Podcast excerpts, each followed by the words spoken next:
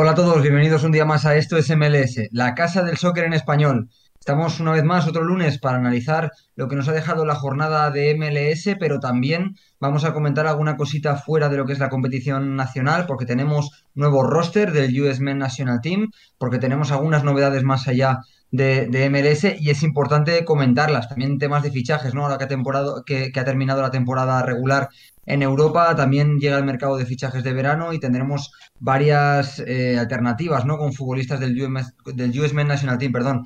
Pero bueno, primero de todo, Pablo, vamos a empezar como siempre con MLS, una MLS que nos ha dejado resultados bastante esperados, como las victorias del AFC y Fila Union, eh, algunas sorpresas, como por ejemplo la victoria de Houston Dynamo por 0 a 3 frente a Los Ángeles Galaxy. Ojo a Houston Dynamo, que parece que se está enganchando a la temporada cuando nadie contaba con ellos.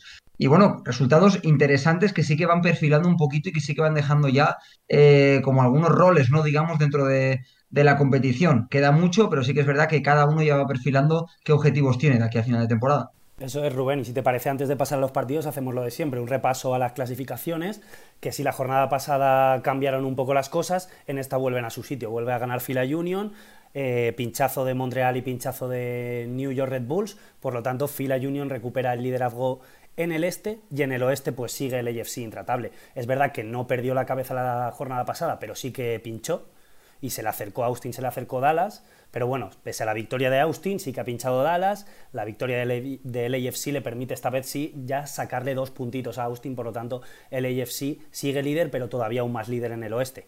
Y si te parece Rubén, empezamos, es verdad que empezó la jornada con un empate entre DC United y Toronto, un empate a dos, pero yo me quedaría más con el siguiente partido, el Columbus Crew 0, LAFC 2, que sí que parece que, que, de verdad tenemos que empezar a pensar, ya hablábamos hace dos jornadas y la jornada pasada lo hablé también con Iñaki, bueno, también estabas tú, finalmente que lo hablamos con Iñaki, que parece que Columbus sí que es verdad que es un proyecto que va a haber que empezar a pensar que se empieza a estancar, que tal vez el mensaje de Caleb Porter se empieza a estancar, que tal vez algunos jugadores pues hay que ir pensando en si a lo mejor Mm, ya se les debe buscar una salida, como fue por ejemplo el caso de Jassy Zars, pese a que su único sustituto era Miguel Berry.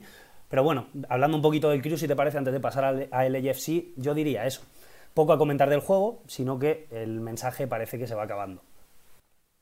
Y una, dinámica claramente muy negativa. Eh, los últimos 10 partidos solo ha ganado uno, Columbus Crew, con lo cual eh, ya no es un tema de, de sensaciones, ya no es un tema de que parezca o que nosotros pensemos que el proyecto se está agotando, es que después de ser campeones no han vuelto al nivel que les llevó a, llevarse el cetro de MLS eh, y es que esta temporada tampoco parece que vaya a solucionarse. A mí, sabes que me sabe muy mal, Pablo, porque es un proyecto que a mí de entrada me pintaba muy bien, que tiene futbolistas muy interesantes, que por supuesto tiene a Lucas Telalayán, que yo creo que es uno de los tres o cuatro mejores futbolistas de la competición, pero que se está agotando y no sé cuánto más va a seguir la paciencia de la propiedad con, con Caleb Porter porque no está consiguiendo resultados y tampoco da la sensación de que lo pueda revertir. Entonces, eh, yo sabes que soy de dar mucha confianza y mucha paciencia a los entrenadores, pero no sé si llegados a este punto ya eh, se va a poder revertir la situación. Y más cuando aún tienes tiempo ¿no? de, dar un cambio en la franquicia y que a lo mejor te dé para meterte en playoff y recuperar un poquito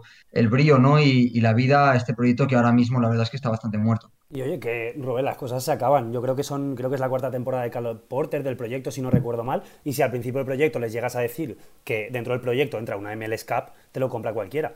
los proyectos se acaban y al final es un proyecto exitoso, lo mires por donde lo mires, aunque la temporada pasada no se metieran en playoffs y por lo que sea en esta no se metan, no se metan y, y luego pinchen a las primeras de cambio en playoffs.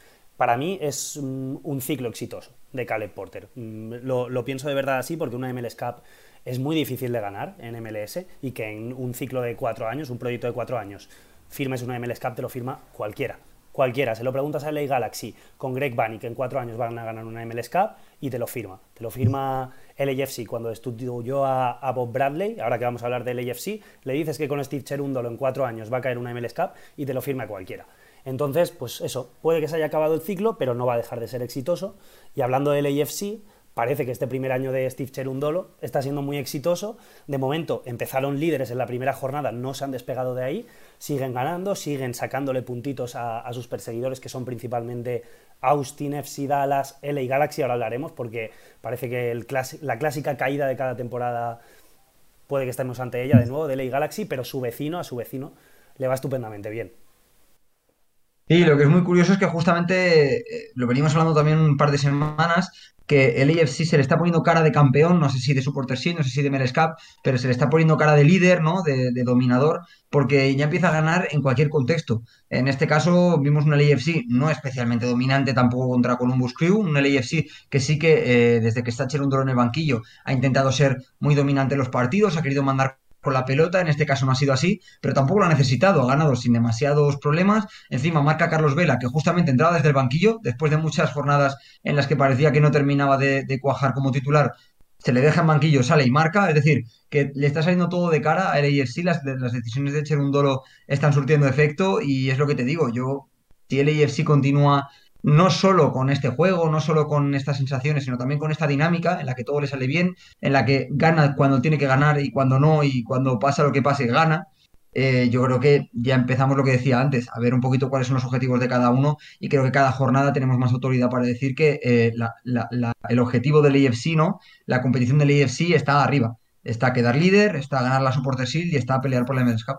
Y sí, y, hablamos de que es uno de los grandes proyectazos recientes de, MLS, que a lo mejor junto a Atlanta United, dejando a un lado evidentemente Seattle y, y Portland Timbers, que son unos clásicos, pero de proyectos recientes el AFC y Atlanta son los dos proyectazos. El AFC ha conseguido revertir la situación, Atlanta, es verdad que es el segundo entrenador de la historia del AFC, Atlanta ha pasado por varios y, no termina de dar con la fórmula. Parece que el AFC a las primeras de cambio ha dado con la fórmula, es verdad que son 12 jornadas, estamos hablando muy pronto, pero si todo sigue así parece que sí, entonces nos alegramos ¿no? de que parecía que ese gran proyectazo de, de la ciudad de Los Ángeles se caía, pero lo han conseguido revertir a tiempo. Ojalá Atlanta lo haga ya, va siendo tarde, pero en algún momento esperemos que lo haga.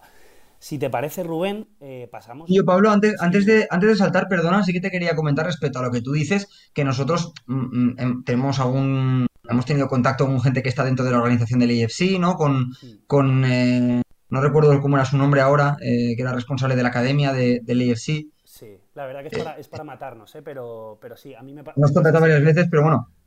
sabemos cómo funciona, sabemos que es un club muy bien parido, sabemos que es un proyecto Enrique Durán, exacto. Eh, hablando con Enrique, sabemos que es un proyecto muy bien parido y yo creo que no es casualidad, ¿no? Que con Bradley funcionara tan bien y que ahora con Cherundolo funcionara tan bien. Yo creo que eh, Cherundolo y, Bradley son como la punta del iceberg, ¿no? Son el capitán, son el, líder del proyecto, pero detrás hay algo. No es eh, un escenario vacío, hay mucho detrás, hay un gran trabajo detrás que yo creo que sustenta un poquito también el trabajo y potencia el trabajo de un buen entrenador. Entonces yo creo que, que no es casualidad, ¿no? Lo que tú dices, que quizá en otros proyectos parece que ningún entrenador encaje, que ningún futbolista termine de encajar y en el AFC se hagan bien las cosas. Yo creo que es un proyecto muy bien parido y, tiene todo el sentido. Y que por cierto, Rubén nos dijo, creo que fue Iñaki, o no sé si Manu, creo que fue Iñaki, que bueno, que ahora Enrique Durán estaba en Las Vegas Lights, que si no recuerdo, bueno, no, mm. Steve Cherundolo viene de Las Vegas Lights, antes Quique, mm. eh, Enrique Durán nos contaba cosas de Bob Bradley, ahora que está en Las Vegas Lights, a lo mejor nos puede contar un poquito de cómo funcionaba Steve Cherundolo ahí y podemos averiguar un poquito más de, cómo está funcionando ahora en el AFC. Pues es un vídeo que habría que plantearse, ¿eh, Pablo. Pues sí, porque seguramente ahí le, estén contando cómo, cómo, se las maneja Steve Cherundolo. Eh, pasamos un poquito, si te parece, por encima de la derrota de Cincinnati, que ya venía en una buenísima racha. New, England por fin vuelve a ganar es otro de los grandes proyectos. La temporada pasada se llevó la Supporter Shield, que estaba yendo un poco regular esta, esta temporada. De momento, mm, New England se acerca un poquito a playoff, pero ni siquiera está dentro, entonces poquito que comentar, ¿no? Necesita seguir mejorando y Cincinnati, pues bueno, sigue dando buenas sensaciones, sigue dando sensaciones de competir ante cualquiera, pero encaja muy fácil los goles, lo de siempre, lo de hace tres temporadas, la anterior y la pasada. Y esta temporada parece que es lo Sí, yo, yo sobre esto, Pablo, bueno, lo primero, eh, comenta Match Zone en, en, el chat hace un rato que, bueno, nos descubrió hace poco y que le gusta nuestro contenido, que está aquí en su primer directo. Mm, creo que merece la pena pararse un poquito a dar la bienvenida. Eh, bienvenido, Match Zone. Esperemos que, te guste lo que hacemos, sobre todo si te interesa MLS y que nos sigas también, eh, bueno, viendo en el resto de directos que hacemos, que recordamos, todos los lunes hacemos directo para repasar la jornada y todo lo que nos deje el fútbol norteamericano.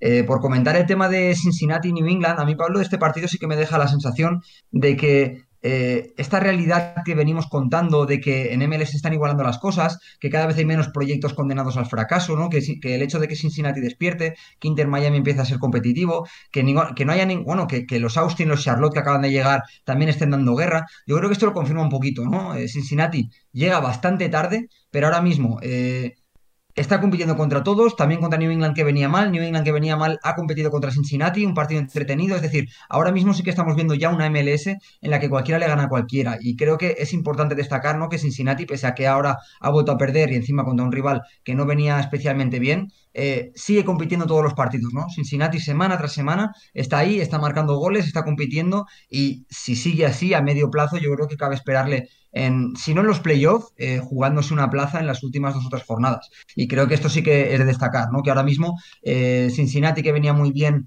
pierde contra un equipo que venía mal, pero sigue compitiendo pese a sus malos precedentes. Es decir, que MLS está dinamizando mucho y creo que eso es bueno para el espectáculo.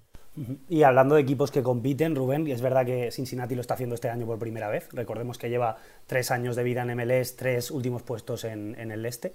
Este año parece que mm. no va a ser así, pero hablando de, competir, el que lleva compitiendo sobre todo dos, tres añitos muy buenos y nunca se le esperaba, más que nada porque arriba administrativamente era, era un caos, es Real Salt Lake, que bueno, venció al, reciente mm. líder y al, temporáneo líder, que solo fue líder la, la jornada pasada, que es Montreal, que bueno, empezó ganando con un gol en el minuto uno de Mihailovic, que estaba celebrando eh, su primera convocatoria de la mano de Berholter. Recordemos que no es su primera con el USMNT, porque fue en 2019 y 2020 seis veces convocado cuando era más jovencito, pero Berholter no había contado con él todavía.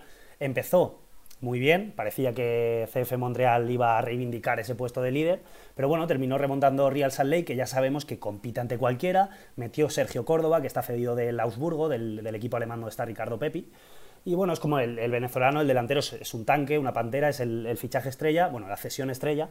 Y ya sabemos lo de, lo de, siempre, que Real Salt Lake ahora sí que está un poquito más estable administrativamente y compite cualquiera, va a cuarto en el, en el oeste.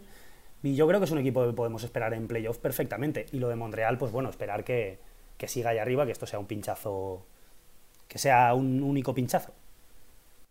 Sí, de Montreal venimos hablando bien ya varias semanas y es normal porque no solo estaba consiguiendo resultados, sino que por fin eh, desde el banquillo ¿no? y desde el staff se había conseguido asentar esa idea de juego que llevaba tanto tiempo intentando eh, aplicar, pero creo que sí que merece la pena hablar de Real Salt que al final eh, es un equipo sin demasiados nombres, es un equipo que de entrada puede parecer poco sugerente, pero que está compitiendo muy bien, con una propuesta quizá un poquito diferente, ¿no?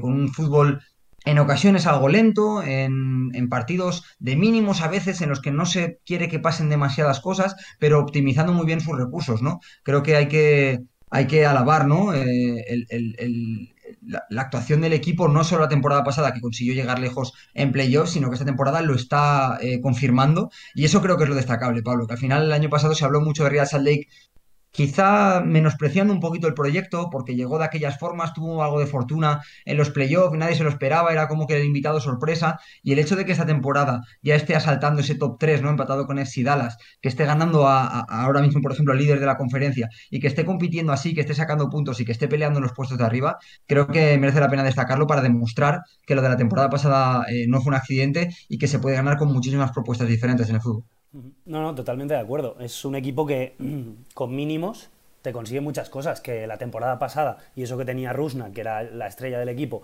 mm. ya era un equipo bajo mínimos, porque no tiene grandes estrellas, es un poquito parecido a Nashville, aunque Nashville realmente Mukhtar sí que es una estrella porque optaba el MVP la temporada pasada, si no es por Carle Hill. Real Salt Lake no tiene eso, Rusnak no, no ha optado jamás al MVP, pero sí que era su, gran fichaje. ¿no? Se ha ido a Seattle esta temporada, apenas han tenido sustituto y siguen ahí compitiendo, la verdad. Mm, habrá, que, habrá que, es un caso a estudiar el de Real Salt Lake. Es verdad que no le dedicamos muchos vídeos individuales, pero a lo mejor algún día sí que habría que investigar un poquito ahí. Pero sí que es verdad que lo pasamos un poquito por alto porque nos acostumbramos a que bajo mínimos compita y nos parece hasta normal.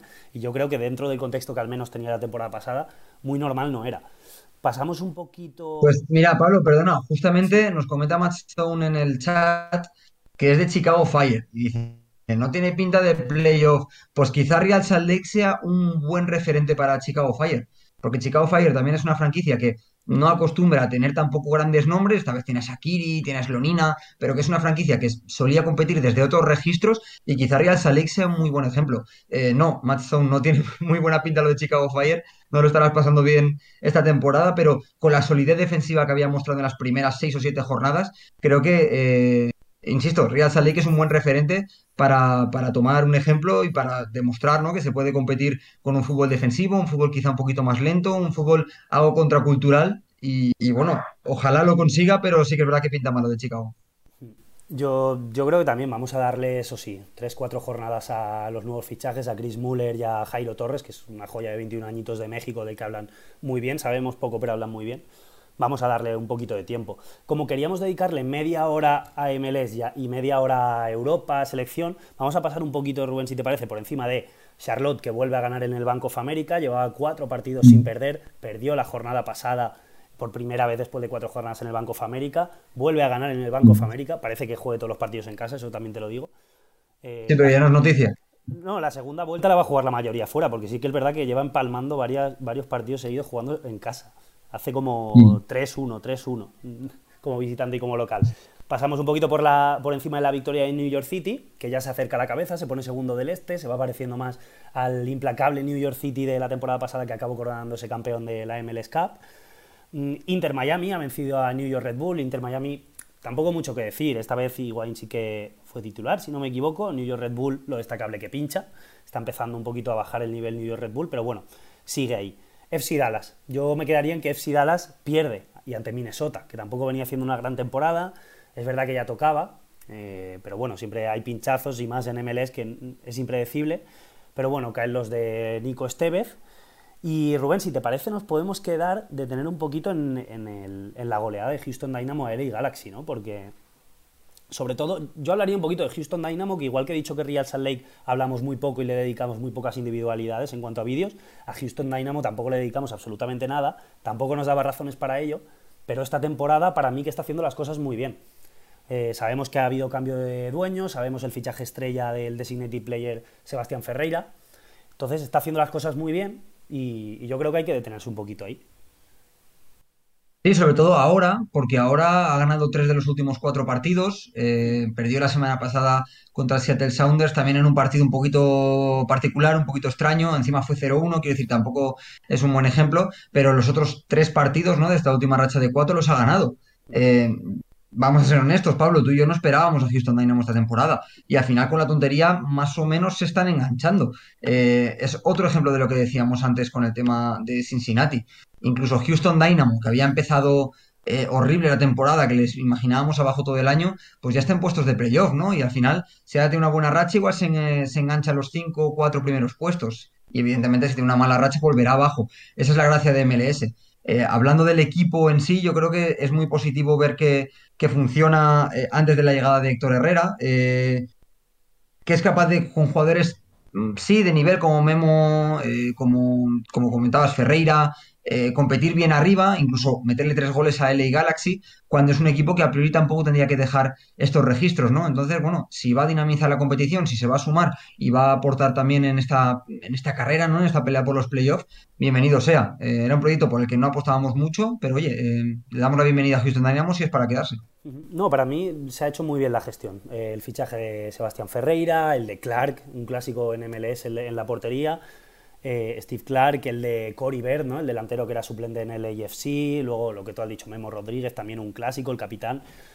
Se está haciendo muy bien las cosas. Y la contraparte, la derrota de 0-3 se la ha llevado el Galaxy.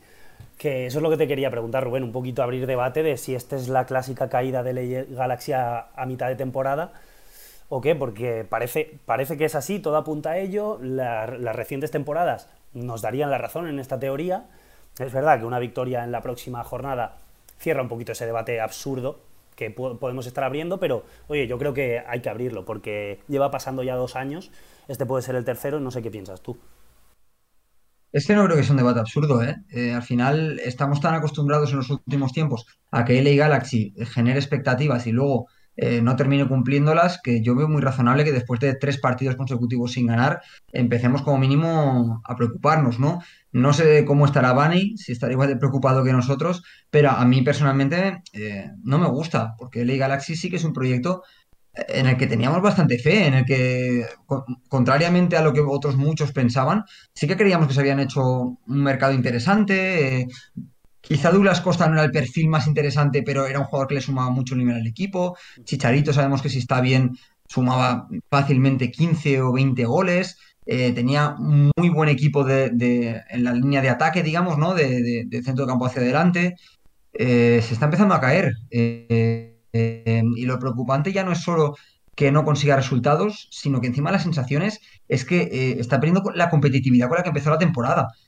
A principio de temporada sacó puntos que no mereció, eh, luego sí que jugó bien otros partidos, empezó a sumar, parecía que iba a estar en la pelea con, el AFC, pero es que ahora mismo se, está perdiendo la competitividad en los partidos y eso sí que es preocupante, porque una mala racha de resultados se contrarresta con una buena racha, el fútbol sabemos que son dinámicas, pero las sensaciones son difíciles de recuperar, seguramente más que los resultados.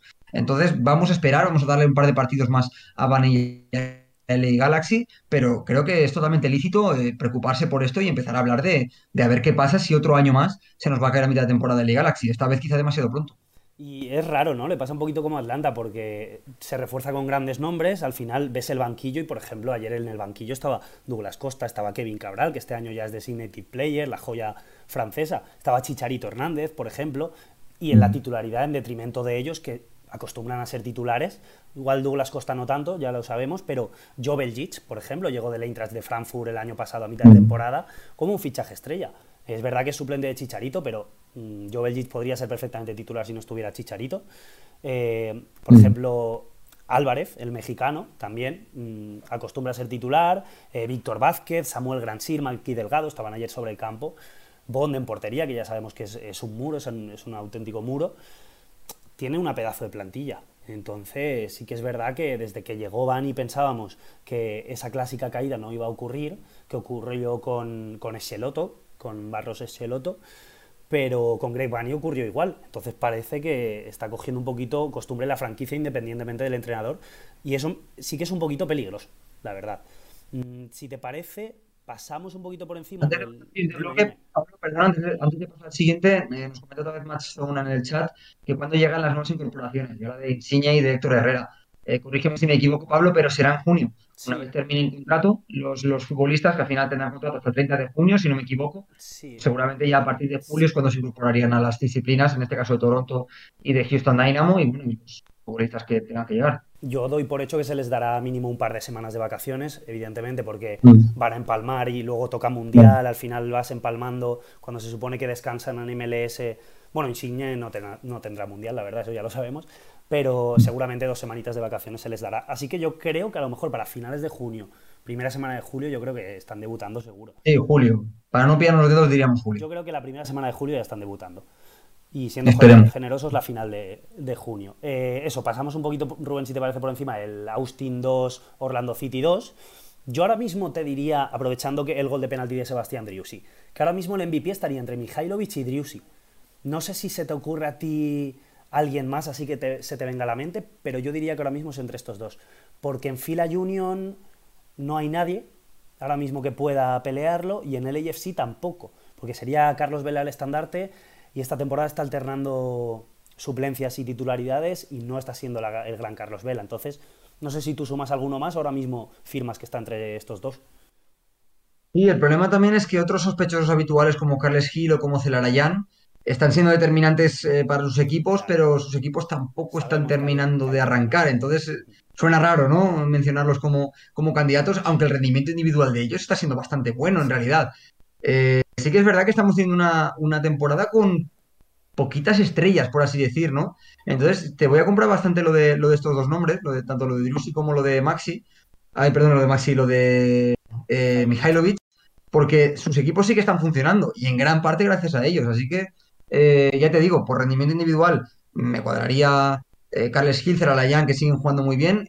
Tati, quizás no esté jugando mal, quizás está enganchando y podría a lo mejor si termina peleando por la bota de oro entrar en la terna, pero ahora mismo si se diera hoy, vería totalmente razonable, ¿no? Que fuera Odriusi o Mihailovic. Yo, yo, creo que están ahí, porque además van bastante a la par en cuanto a, goles y asistencias. Mihailovic sé que llevo la cuenta que son 8 goles, 4 asistencias en 16 partidos, contando con K-Champions. Y Driussi más o menos estará por el estilo, no me lo sé de memoria. Pero bueno, si te parece, Rubén, para acabar esta primera media horita de MLS y pasar a Yo, Pablo, te deslizaría a Jesús Ferreira, también por, por gusto personal, pero bueno, tendremos que ver qué pasa aquí a final de temporada. Ya sabemos que a veces quien se lleva la bota de oro a lo mejor no le, le resta un poco para pelear por el MVP. Como llevas dos títulos, sí.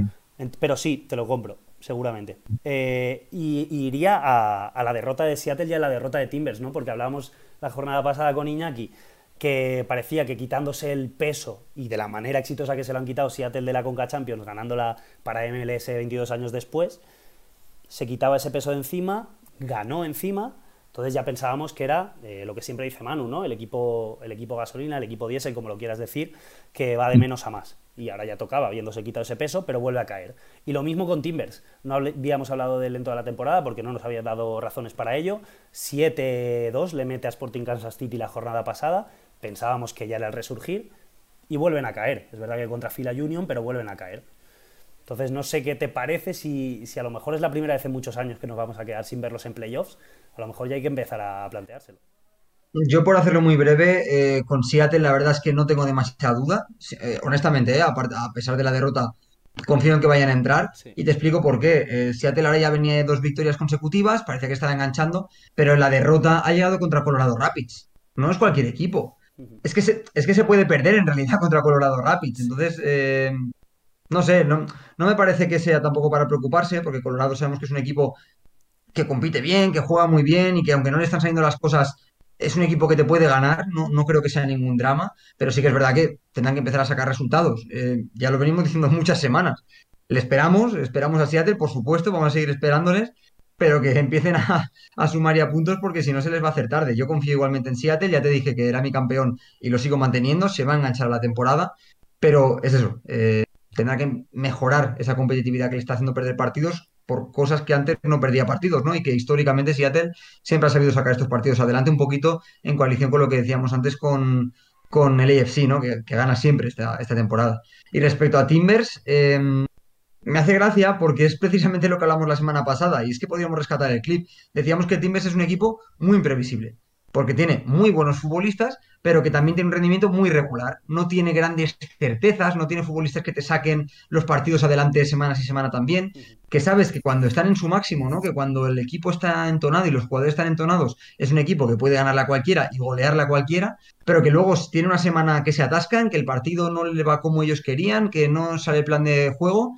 y, hacen partidos muy malos. Es que Timbers es capaz de hacer partidos muy malos. Entonces, eh, precisamente, también como decía con Seattle, ha perdido con Fila Union, no pasa nada, era normal, pero claro, después del 2 a 7 sí que nos viene un poquito ¿no? al pelo lo que decíamos la semana pasada, de que Timbers eh, con, eh, cuando juega a un fútbol de máximos, ¿no? Cuando está bien, es una pasada, pero cuando no, es verdad que es un equipo que se atragantan bastante los partidos. Y de hecho, lo vimos sin ir más lejos en la final de la MLS Cup de, de, de este último año. Eh, sí, al final lo forzaron a los penaltis y demás, pero el, fue un baño de, de New York City durante todo el partido. Es decir, no jugar una buena final, aunque al final le salió, pero ya lo sabemos, ¿no? Que Timbers, cuando no le salen las cosas, es un equipo que le cuesta mucho. Pues Rubén, si te parece, dejamos aquí MLS y nos vamos a la lista del USMNT antes de pasar por Europa. Y si quieres, eh, suena un poco aburrido, ¿no? Comentar una lista de 23, 25, 24, 26 jugadores. Vamos con las novedades y con las ausencias. Si te parece, como novedades destacar que dos novedades esperadas, eso sí que hay que decirlo. Se esperaba Huggy Wright, el delantero del Antalya Sport, que si no recuerdo mal es el de, está peleando el Pichichi o no sé si es el máximo goleador de la liga turca. Pero bueno, es un delantero tanque, ¿no? Es un delantero explosivo, muy al estilo a lo mejor para aquellos que no lo conozcáis, pero tipo Jassy Zarts, por ejemplo, un Jassy Zarts joven, un Pifoc, también esa edad similar, y está en un estado de forma imparable ahora mismo. Entonces era de esperar, porque ya habló Berholt antes de la convocatoria que estaba ahí entre sus opciones, y Malik Tillman es la otra gran el otro gran atacante esperado, ¿no? Subimos un vídeo hace poquito al canal por si lo queréis ver con Héctor Gasulla de la pizarra de la Bundes, porque bueno, es un delantero que está en el filial del Bayern, pero que ha jugado cuatro partidos de Bundesliga y dos partidos de Champions esta temporada. 19 añitos, es más segundo delantero, más media punta, pero también puede actuar como delantero, eso también es una novedad en la lista. Y Rubén, vuelve Joe Scali con Berholter, que no sé si en 2022 lo habíamos vuelto a ver, pero bueno, una de las revelaciones en la Bundesliga, uno de los mejores laterales derechos de, la liga alemana. Y por fin, la campaña que estábamos haciendo ha servido de algo, Rubén, eh, Mihailovic, su primera convocatoria con Berholter. Sí, teníamos ganas, ¿no? Porque nosotros lo consideramos más candidato a las listas y más candidato al roster final del Mundial de lo que parecía que, se hablaba de él o de lo que parecía que Berholter confiaba en él. Eh, a mí me alegra que esté en la lista, más que nada porque si ahora eh, en contexto MLS está demostrando tener un gran nivel, pero ahora también lo puede demostrar en contexto USB National Team, ¿no? Tiene la oportunidad de jugar y de hacerlo bien y de convencer al seleccionador. Es un hombre muy interesante. También es verdad que es lo que decíamos, compite contra los mejores jugadores del USB National Team. En realidad, esa zona de la media punta, de la banda, esa zona de medio alta del campo, ¿no? Ese, tres cuartos de campo en el que acumula tantísimo talento eh, la selección. Pero es verdad que ahora mismo, pues por ejemplo, ante la ausencia de Gio Reina, sin ir más lejos, pues se abre ahí una oportunidad, ¿no? Luego, aunque no comparten posición exactamente, Pifok también está lesionado, bueno, quizá por ahí pueden entrar este tipo de atacantes, también los, que comentabas, ¿no? Tillman y, Haji Wright, a los que yo personalmente la verdad es que tengo muy poquito vistos, no, no puedo hablar mucho de ellos, y sí que me voy a detener, como comentabas tú, en el tema de Joe Scully, eh, que ojalá pueda debutar ya, porque también es un jugador que creo que aquí en el canal... Eh, es, muy fetiche para nosotros, nos gusta bastante y yo creo que tiene mucho futuro en la selección, creo que hay que empezar a confiar en él. Solo dos cosas eh, por destacar. Una, el tema de John Brooks, Pablo, que lo comentamos tú hace un rato. Eh, por rendimiento seguramente tendría que eh, empezar a entrar ya en lista y más si no está Chris Richards, pero parece que Berhalter no, ya no cuenta con él. Es una pena porque yo sí que lo considero una pieza que puede ser importante de cara al Mundial. Y luego el tema de Slonina, que yo cuando salió la lista me, resultó curioso que fue casi a la vez, ¿no? Simultáneo, que Slonina confirmó que iba a jugar para Estados Unidos, sale la lista y no está en, la lista de, seleccionados. Y dije, ostras, hubiera sido una buena forma de, celebrarlo, ¿no? Convocarlo, quizá incluso hacerle debutar y ya sellarlo de alguna forma. Pero bueno, habrá que esperar. Eh, pero bueno, como mínimo nos llevamos a buena noticia, ¿no? Slonina parece que juega con el, con el National Team y si mejora un poquito el rendimiento que está teniendo en MLS en los últimos partidos y confirma lo que empezó a, aparentar, ¿no? Eh, a principio de temporada también tenemos portero para años. Sí, sobre todo, a mí, me sorprendió. Yo pensaba que iba a ser uno de los tres elegidos. Es verdad que los tres elegidos juegan en Europa. Está Ethan Horvath, Zach Stephen y Matt Turner. Bueno, Matt Turner fichó por el Arsenal, pero todavía sigue jugando en New England. Pero se le puede considerar un portero de Europa, ¿no? Y bueno, sabemos eh, el nivel de Matt Turner. Entonces, Europa o MLS, Matt Turner estaba dentro. Pero a lo mejor sí que en detrimento de Ethan Horvath, pero Ethan Horvath es eso, es portero titular en un equipo que juega en Europa. En cuanto a Slonina, eh, Rubén, estaba ahora leyendo a Mario, que, bueno, un periodista que se llama Liam King, a ver si esto le sirve a Slonina para a lo mejor estar en el Mundial, eh, decía que, que el Wolves estaría trabajando el fichaje de Slonina, le estoy leyendo ahora a Mario, que el equipo inglés podría desembolsar 3 millones por el portero que acaba de cumplir 18 años. Bueno, a lo mejor sería, sería una forma ¿no? de, de ganarse esa, esa llamada. Es verdad que ya se la ha ganado estando en Chicago Fire, pero una manera de dar un golpe sobre, sobre la mesa y a lo mejor tener un poquito más de autoridad en las convocatorias. Mm, no sé si quieres comentar algo de eso, si no vamos un poquito con, otras ausencias, porque tú decías Brooks, eh, Slonina, no está Mike Robinson evidentemente porque se ha roto el talón de Aquiles, Pifok lesionado, Gio Reina lesionado, Jonathan Gómez, por ejemplo, yo era el lateral izquierdo que a lo mejor sí que esperaba porque Tampoco lo ha convocado la selección mexicana, sabíamos que él tenía dudas, entonces a lo mejor el USMNT en una forma de decir, no te convoca México, aquí tienes nuestra mano, te tendemos la mano. Yo, yo, sí que esperaba que fuera convocado, no ha ido convocado. Ricardo Pepi, sabemos que no está en su mejor momento de forma. Richard Ledezma, otro que en las últimas horas, últimos días, ha salido que está un poquito dudando entre México y Estados Unidos. Ninguno de los dos le da la oportunidad. Es verdad que no, nunca ha ofrecido un gran nivel en Europa en el PSV Eindhoven. Alex Méndez, James Sands, que bueno, estuvo en la final de la Europa League, que, seguramente veríais los que estáis en el chat, pero no es titular en el Rangers. Es verdad que un equipo que llega a una final de la, Europa League, pues bueno, es difícil hacerte con la titularidad. Eh, Johnson, por ejemplo, el portero de, New York City, que también era un poco habitual, ¿no? Cuando no iba Horvath Lonina, Josh Sargent, Daryl Dyke y Matthew Hope. Serían las, ausencias.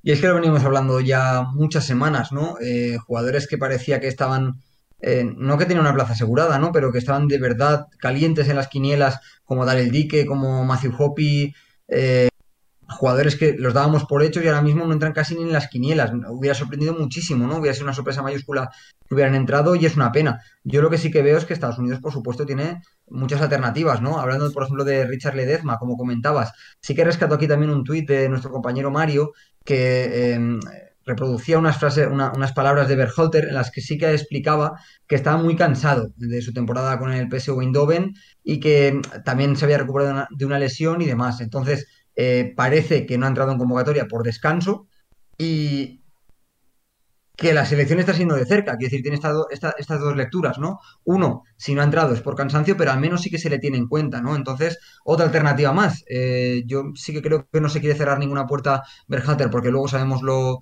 lo puñeteras que son las lesiones de cara al Mundial. Ahora, por ejemplo, si el Mundial se jugara mañana, no estaría Gio Reina, sin ir más lejos, y ya veremos qué pasa eh, de cara al Mundial. Entonces, eh, hay que tener alternativas y, bueno, sí que me parece positivo que como mínimo se cuente ¿no? con, con Ledezma, porque no, sé, no sabemos si tendrá que entrar, pero como mínimo que esté la opción ya es positivo para la selección.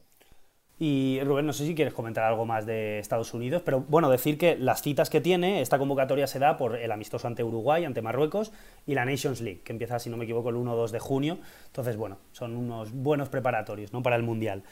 Mm, si te parece, comentamos un poquito de Europa, porque, bueno, por fin se ha dado la... ¿Y qué quería comentar, Pablo?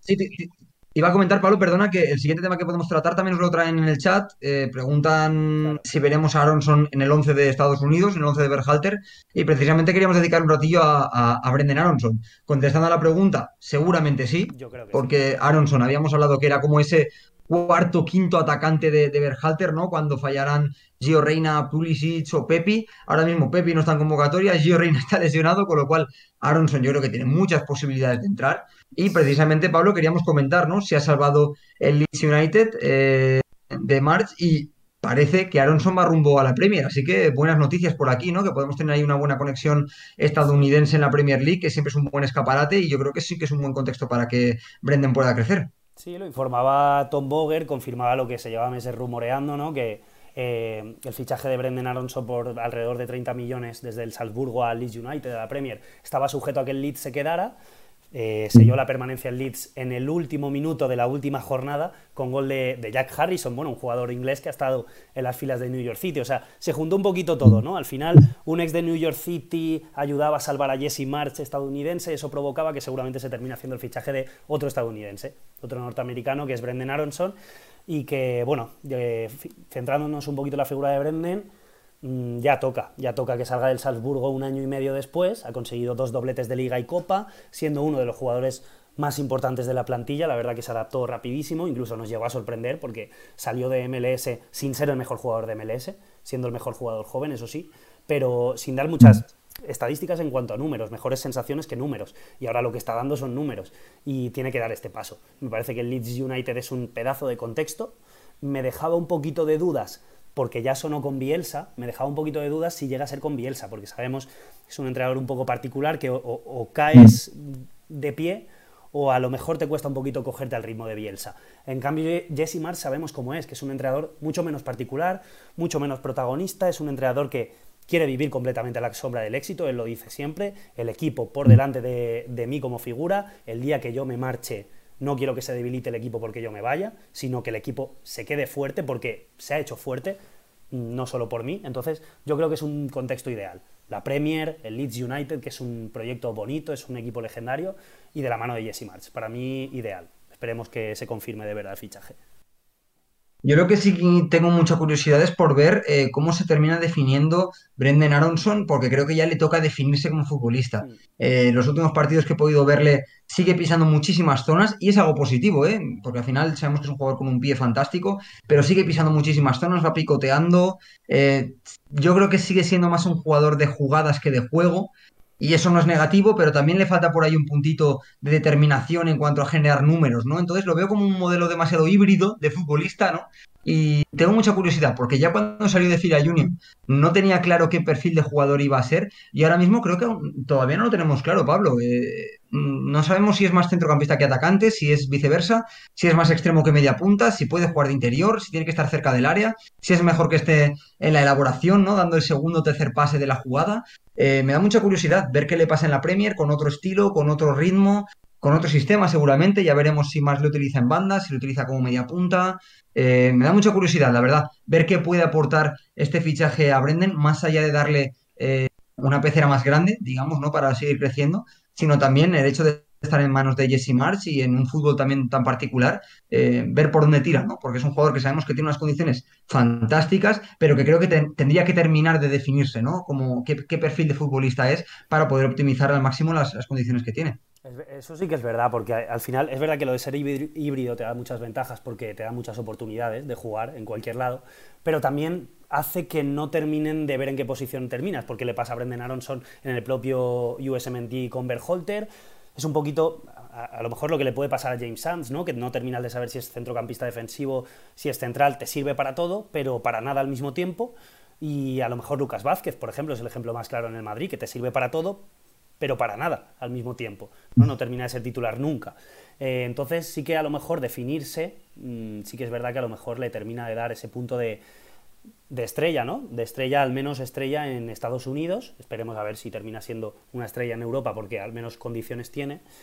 Pero yo creo, a mí esas dudas se me despejan con la figura de Jesse March. Yo creo que le conoce muy bien, lo tuvo en el Salzburgo, lo conoce de sobra, el idioma evidentemente, aunque sea inglés, americano, los dos son americanos, se van a entender perfectamente, pero sobre todo la conexión, ¿no? de, ser estadounidenses al final es un, intangible pero que es real. Y si te parece, Rubén, más cositas de Europa que comentar. Mm, estaba mirando por encima. Bueno, hay una noticia sobre, sobre que la Juventus no considera intransferible a Weston McKennie, ¿no? Esto a lo mejor un poquito antes de un mundial es un poco desestabilizar una de las grandes figuras de Estados Unidos, pero oye, Mm, si, llega una oferta de unos 30 kilos, 35 millones del Tottenham, que era el equipo que más sonaba, pues a lo mejor tenemos movimiento en verano para Weston McKennie. Y lo mismo, si recala en la Premier, eh, estaremos contentos porque yo creo que es un futbolista Premier. Es el centrocampista box to box, ¿no? Clásico de, Inglaterra, que también ha funcionado siempre. Es un futbolista que, si juega una base de la jugada en un doble pivote, es capaz de robar, distribuir incluso llegar a finalizar. Es un jugador que pisa las tres alturas del centro del campo con mucho acierto, que está en todas las zonas del campo, que sabe salir de posición. Eh, sabemos que es un centrocampista que, mm, sin ser un perfil organizador, sin ser tampoco un, perfil llegador en sí, eh, también hace muchas cosas bien. ¿no? Y creo que eso en la Premier es un tipo de centrocampista muy cotizado. Entonces, ojalá, ojalá le viéramos. Me, cuesta quizá un poquito más verle en, en, el Tottenham por el sistema, ¿no? Porque quizá Conte necesita centrocampistas un poquito menos móviles, que guarden un poquito más la posición por el tema de los carrileros. Entonces habría que ver qué encaje tiene, sobre todo, pues particularmente en el sistema de tres centrales, pero a priori en la Premier a mí me, me, encaja bastante bien, ¿no? En un estilo de fútbol un poquito con más ritmo, ¿no? Con más ida y vuelta, con más espacios, en los que Weston, eh, como también físicamente es tan bueno, puede sobresalir, así que también eh, no me molesta que McKenny esté en la Juve, porque al final es un gran contexto para él, es jugar la Champions, es asegurar estar en un gigante de Europa, que además tendrá que volver tarde o temprano, ¿no? Eh, pero también un movimiento a la Premier no me parecería malo. Vamos a ver cuándo se produzca o si se produce, en qué condiciones, pero bueno, no, no creo que sea negativo que McKenny se vaya a la mejor liga del mundo y a un fútbol que a priori le, beneficia. Y dejar claro, Rubén, que eh, no lo consideran intransferible de la Juve porque, no esté, porque lo está haciendo mal ahí o por algo. Es un absoluto fijo, es una de las pocas luces de la Juventus esta temporada.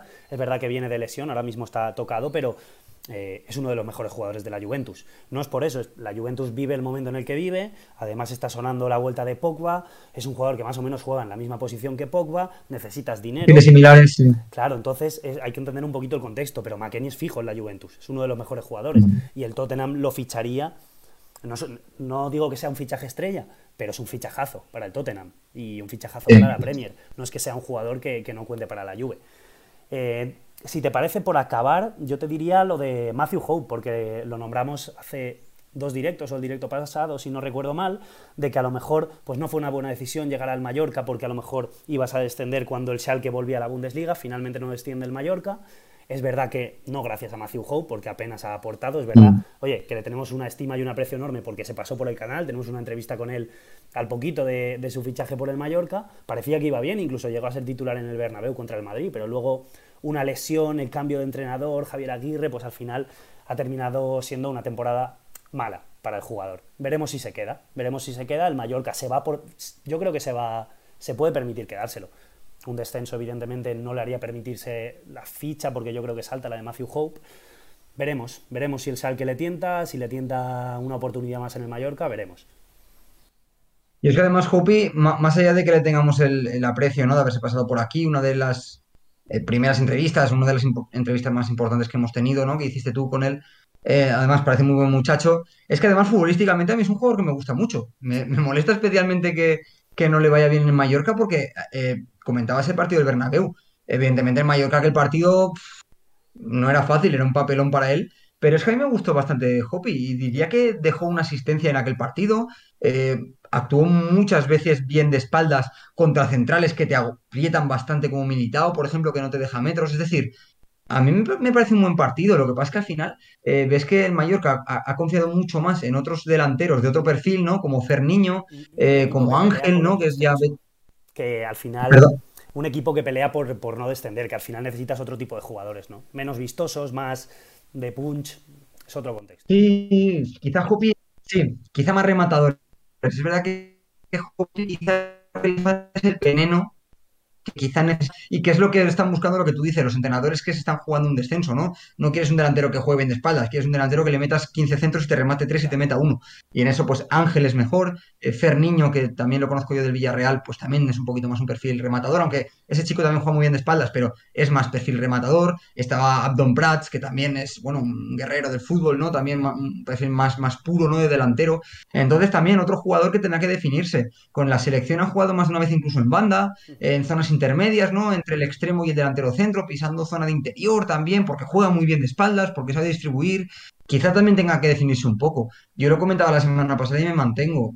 Yo, a mí me gustaría que volviera a Salque, porque creo que allí ya tenía un estatus que en Mallorca nunca va a poder tener y si el Schalke puede permitirse eh, pagarle al Mallorca y que el Mallorca recupere la inversión de 3 millones que hizo en su momento, creo que el Schalke siempre va a ser un mucho mejor contexto para Hopi que, el Mallorca. Y más si ahora mismo pues ya ha tenido problemas para entrar en el juego, ya tiene un poquito sesgada la afición, ¿no? Yo creo que el relato y el estatus que tiene en el Schalke le daría la confianza que necesita un futbolista que condiciones tiene de sobra. Y que honestamente me encantaría que como mínimo entre en las quinielas para el Mundial, ¿no? Que sea uno de los candidatos, porque insisto, es un jugador que me gusta mucho una auténtica joya. Yo creo que es un diamante en bruto, eh, no era el contexto ideal, no es un jugador que está acostumbrado a pelear por descensos, lo del Schalke fue una quimera, no entraba dentro de los planes del Schalke tampoco, y fue una de las pocas luces de ese descenso. Y yo creo que a lo mejor si tiene aquí a la afición un poco torcida, yo creo que eso no le pasaría en el Schalke, porque mucha gente puede pensar, muy bien, ahora que el Schalke vuelve, ahora vuelves.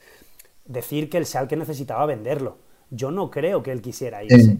No, no lo creo, porque al final estás en un equipo que sabes que la temporada siguiente va a ascender probablemente. El que estaba en necesidad de mm. venderlo, era de los pocos por los que podía sacar dinero, no tenía una gran plantilla. Sacó 3 millones por un chaval que con 12 partidos en la élite, es una pasta. Entonces seguramente era mm. más necesidad que deseo del propio jugador y yo creo que eh, tendrá las puertas abiertas ahí en el Schalke y se le ha recibido como, como lo que es. Es un, un, hijo pródigo, bueno, pródigo, 12 partidos los que creo que metió 7 goles, pero bueno, eh, una auténtica joya y la Bundesliga, aparte del Schalke, contexto ideal. Y con esto, Rubén, si te Y que a coalición con lo que decíamos, Pablo, yo creo que Hopi para rendir bien lo que necesita es un equipo sin demasiadas necesidades como mínimo un equipo de mitad tabla, que no pase demasiado sufrimiento, que le permita también jugar en un contexto de menos presión, porque es un jugador joven y necesita confianza. Y yo creo que en cuanto tenga un contexto más sereno, más tranquilo, más estable, sin tanta presión y en el que él pueda desarrollar un fútbol que quizás es un poquito más fino, ¿no? Que tiene otras cosas que no, que no, que demandan un contexto más tranquilo, yo creo que la va a romper, estoy seguro. Y lo mismo seguramente adaptado a Pepi, que le está pasando lo mismo. Se ha ido con unas esperanzas. Pepi es un melón por abrir. Yo, yo no sé qué decir de Pepi. Que pelea por no descender. Al final son, no son los contextos ideales. A ver qué pasa con Pepi, porque también tenemos que recuperarle para la causa. Era el mejor rematador que teníamos, el mejor nueve puro que teníamos de cara al mundial, y ahora mismo se ha quedado fuera y con toda la razón, porque es que no está ni siquiera jugando. Entonces, eh, ojalá pueda cambiar de contexto y recuperar el juego, la confianza y los goles en los próximos meses, porque eh, el Pepi que deslumbró en MLS no ha desaparecido. Sigue ahí, solo que, insisto, y volvemos a lo mismo, no es no está encontrando el contexto, no está encontrando el mejor contexto para brillar. Así que esperemos que pueda cambiar de contexto, que, que empiece a meter goles otra vez y que lo tengamos otra vez en la selección prontito. Pues Rubén, mm, poquito más que comentar, si te parece, cerramos ya. Pues lo cerramos ya, si te parece. Eh, ha estado un directo muy disfrutón, eh, hemos dedicado un poquito más de tiempo al fútbol europeo, quizá también porque han terminado las ligas, ¿no? Y ahora tenemos muchas dudas con las, los rumores de McKenny, los de Hopi y demás. Pero bueno, eh, ha quedado bastante bien. Esto sabéis que lo tendréis en eh, plataformas de podcast, seguramente lo estaréis escuchando por ahí, si no también lo subiremos a YouTube. Y lo de siempre, muchas gracias a los que estabais al otro lado eh, viendo el directo, a los que estéis también escuchando el podcast o viendo el vídeo, porque sabéis que lo hacemos eh, por vosotros, porque sentimos vuestro apoyo y nos gusta todas las semanas conversar también un poquito con vosotros. Seguid muy atentos porque vamos a seguir repasando evidentemente toda la actualidad de la MLS y del fútbol norteamericano en Twitter y volveremos el lunes con más MLS y con más fútbol porque ya sabéis que si os gusta el soccer, esta es vuestra casa.